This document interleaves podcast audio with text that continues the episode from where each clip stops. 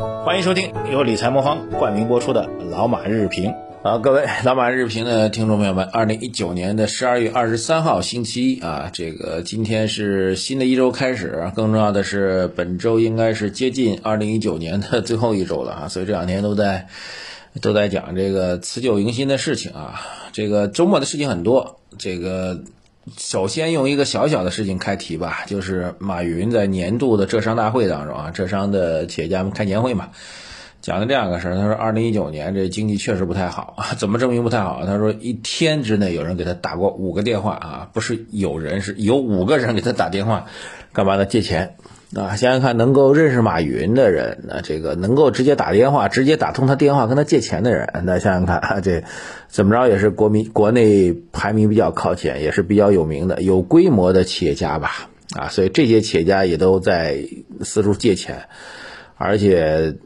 直接打电话给马云，这是其实还有个面子问题哈，就可想这个资金链的紧张还是比较明显啊，民营企业的困难也确实是一个现实的一个状况啊。这件事情我觉得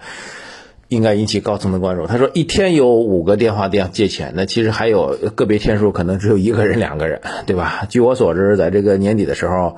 民营企业家之间这个借钱的现象还挺普遍的，缺钱的现象也挺普遍，对吧？这个要要警示着这个整个调控政策的一个状况变化。好，刚过去周末呢，消息特别多啊，这个看得我脑袋都大了，所以我们今天用基本上用一种相对比较快评的方式来带一带啊。第一个事情啊，这个中美两国元首通电话，呃，在这个时间地点通电话，其实从我们投资和和这个对外贸易角度来讲，那只我们只关注一个小点的评论吧，那就是。啊，中美之间的贸易谈判协议签订应该是不会有什么大的问题了啊。说句实在话，上周五啊，现在说应该是前周五了。前周五的时候，这个召开发布会之后，这个各方质疑的事情很多，很多人认为啊，不可能那么顺利的，后面这有的搞了啊，文本协议后面还有很多事情等等。那么我觉得，可能在技术层面、操作层面会有小的问题啊。但是从两国元首在这个时间节点通通一个很长的电话。那么，因为文字很多嘛，通一个很长的电话，应该是表明这至少经贸这点事情应该是没有什么太多影响啊。之前也讲过啊，这特朗普自己也被弹劾，他也需要一份贸易协定，好吧，这是一个快评带过去。第二件事情就是周末大家一直认为被认为是重大利空的消息，就是国家大基金首次减持了三只芯片股啊，所以今天呢，我们的微信公众号财经网红们呢也送一个小小的福利给大家啊，这就是因为大家很多人搞不清楚国家大基金到底持有哪些 A 股的上市公司呢，我们把这名单给你整理出来了啊，你只要在微信公众号这个对话框。财微信公众号“财经马红漫”的对话框输入“大基金”三个字，就可以获得我们的这个给提供给您的啊这个国家的通信大基金持有的所有的这个科技类公司的上市公司名单，看看您自己的名单在不在其中。那么这件事情，如果从简单的直接意义上来讲，显然算利空；但从长期意义上来讲，这种利空呢，完全不用不用担忧啊。几个原因啊，第一个呢，为什么会减持啊？大基金。实创立成立到现在已经有四五年时间了，本身也到了一个要去退出回报的一个时间节点了。基金终归是要退出回报的，因为它是有投资人的，它是要有盈利考核的。你老拿着股票，股票涨涨跌跌，到底怎么算这事儿呢？所以必须要有一定的盈利回报的这个体现啊，退出的体现。退出之后，他还是会去投科技基金。大家注意，科创类资金最大特点就是它赚再多钱。钱到账之后，他不会去买车买房子，不会去出出国旅游，他还会去再去投。所以对于科创板块来说，这资金是源源不断的，啊，这是第一个。第二个呢，就是那么它减持的公司呢，其实是主要是上涨比较多的公司啊。减持这三家呢，基本上业绩都是大涨过的啊，所以他也会要考虑一个个股的一个估值风险，这也完全符合投资逻辑吧。啊，第三个那就是这是第一期、第二期的两千，也是两千多亿，据说两千两千四百多亿啊，这个大基金也已经成立了啊，成立之后还得买买买，所以小退大买啊，小小退大买，小小退出之后，还是为了更多的增长和进入，我觉得这是一个确定的事情。所以短期啊，正好科技板块前段涨得也比较猛，所以今天科技板块在这消息影响之下，有些调整也正常，但是恰恰调整之后是。更好的一个中长期建仓的好机会啊！这是我们这条消息带给大家，这是第二条消息啊。第三条消息大家可能也看到了，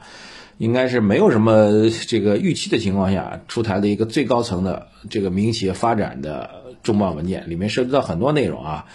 呃，包括要放开相关的行业领域啊，这个最敏感的行业领域啊，电力、电信、铁路等你要放开，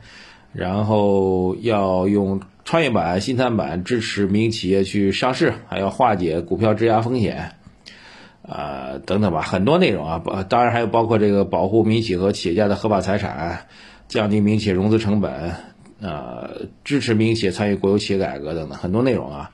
民企的重要性毋庸置疑啊！这个中国在全世界影响最大的公司，那么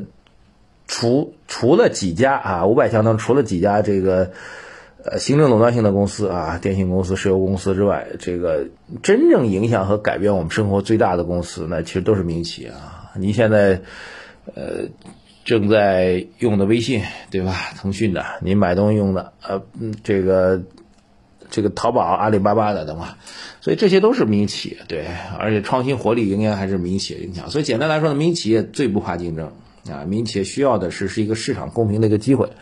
文件呢就不仔细读了，总体来讲对民营企业构成利好，但是说白了还是一点，就最后真正能够落实到什么样的地步啊？想想看，当年还是有民营企业新旧两个三十条，加起来有六十条啊。这个说句实在话，这个关于民营企业的。相关改革推进的政策措施，今天这份文件，在之前的新旧六十条、新旧两个三十条当中都已经出现过，所以更多的是看它后面落实的力度吧，落实的好，民企大发展，好吧？期待，共同期待啊，这是一个美好的期待。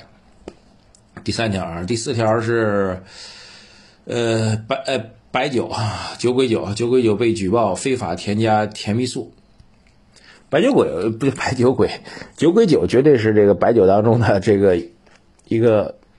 用什么词儿？猪队友啊，比较合适啊。当年那个塑化剂事件就是他先搞起来的。呃，酒鬼酒好像据说，因为我不喝白酒，据说是这个白酒当中可以把饮用酒的度数做到最高的，做到八十多度是吧？据说是啊，然后喝起来很舒畅啊。当然我没有任何实据啊，我们也没有说酒鬼酒，只是我也听到这事情，问了问制酒行业懂行的人，他们说，其实如果你是一个乙醇，酒就是乙醇嘛，对吧？你真的直接去喝乙醇的话，你口感肯定是不会什么绵呀、柔啊、甜啊、香啊，就是那那个白酒广告里面说的。他我说那里面到底有没有添东西呢？他说我只能告诉你这句话，再重复一下，就是如果你真的只是喝纯粹的乙醇的话啊，呃，口感更多的是一个字辣，不舒服啊。您不嫌不不您不嫌难受，您自己可以试一点点啊，别喝太多。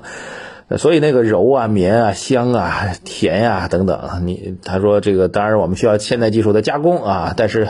具体怎么加工啊，我们没有没有任何的说法，您大自自己去感受吧。当然这个事情需要官方来确认啊，呃，所以总体来建议，我个人呢对于这件事情的建议，第一个啊，这个白酒行业今天肯定会受影响，酒鬼自己肯定是要暴跌的啊，是要大跌的吧，至少要盘中要大跌的，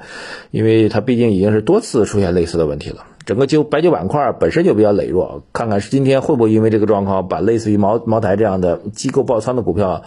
受到比较大的影响啊？这是第一个大点。第二大点，其实回到消费层面啊，很严肃告诉大家，任何酒精的摄入啊，各种编故事的各种，不不只是白酒、红酒、黄酒啊，通通的葡萄酒等等，任何酒精的摄入，只要摄入就会对身体造成伤害，只是多喝少和早喝晚的问题啊。这一点在医学上早已经证明了，实际上。我们说这个戒烟少酒，其实应该是戒烟戒酒，好吧？提示大家哈，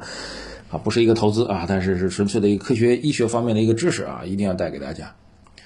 别的还有什么哈？中央农村工作会议开始召开啊，还有这个啊，京沪高铁来了啊，这两个我也不做深入的点评了啊，但是我要加一个漏掉的，实际上科技板块刚才提到的大基金在减持，但注意啊，工信部门最近出台了一个很重要的政策，要扶持对传感器政策的。这个政策，这个我觉得很重要，因为五 G 来了是一个物联网时代，物联网一定需要传感器，一定要需要终端的传感器去获取相关的信息。五 G 时代到来之后，每平方公里可以有一百万个这个呃传感器出现，有一百万个这个。基本的一个传接的节点出现，这是五 G 最大的一个特征。在这些传感器的节点的传感器是有很大突破空间。你有各种各样能力的传感器啊，最简单的就感知这个物体的存在，感知你的人像，感知你的声音，呃，感知光，感知空气，更重要的，以后还有会有，比如感知土壤的氮磷钾肥，感知土壤的湿度啊，还有感知我们的生理细胞等等，感知我们的生理数据等等，这个空间是非常非常巨大。当这些各种各样的传感器出来之后，我们就会形成更大的一个极其海量的数据，极其海量的数据又会创造出新的商业模式和商业价值。好吧，这个我觉得是科技板块，大家注意，大基金虽然在减持，但是科技创新的浪潮。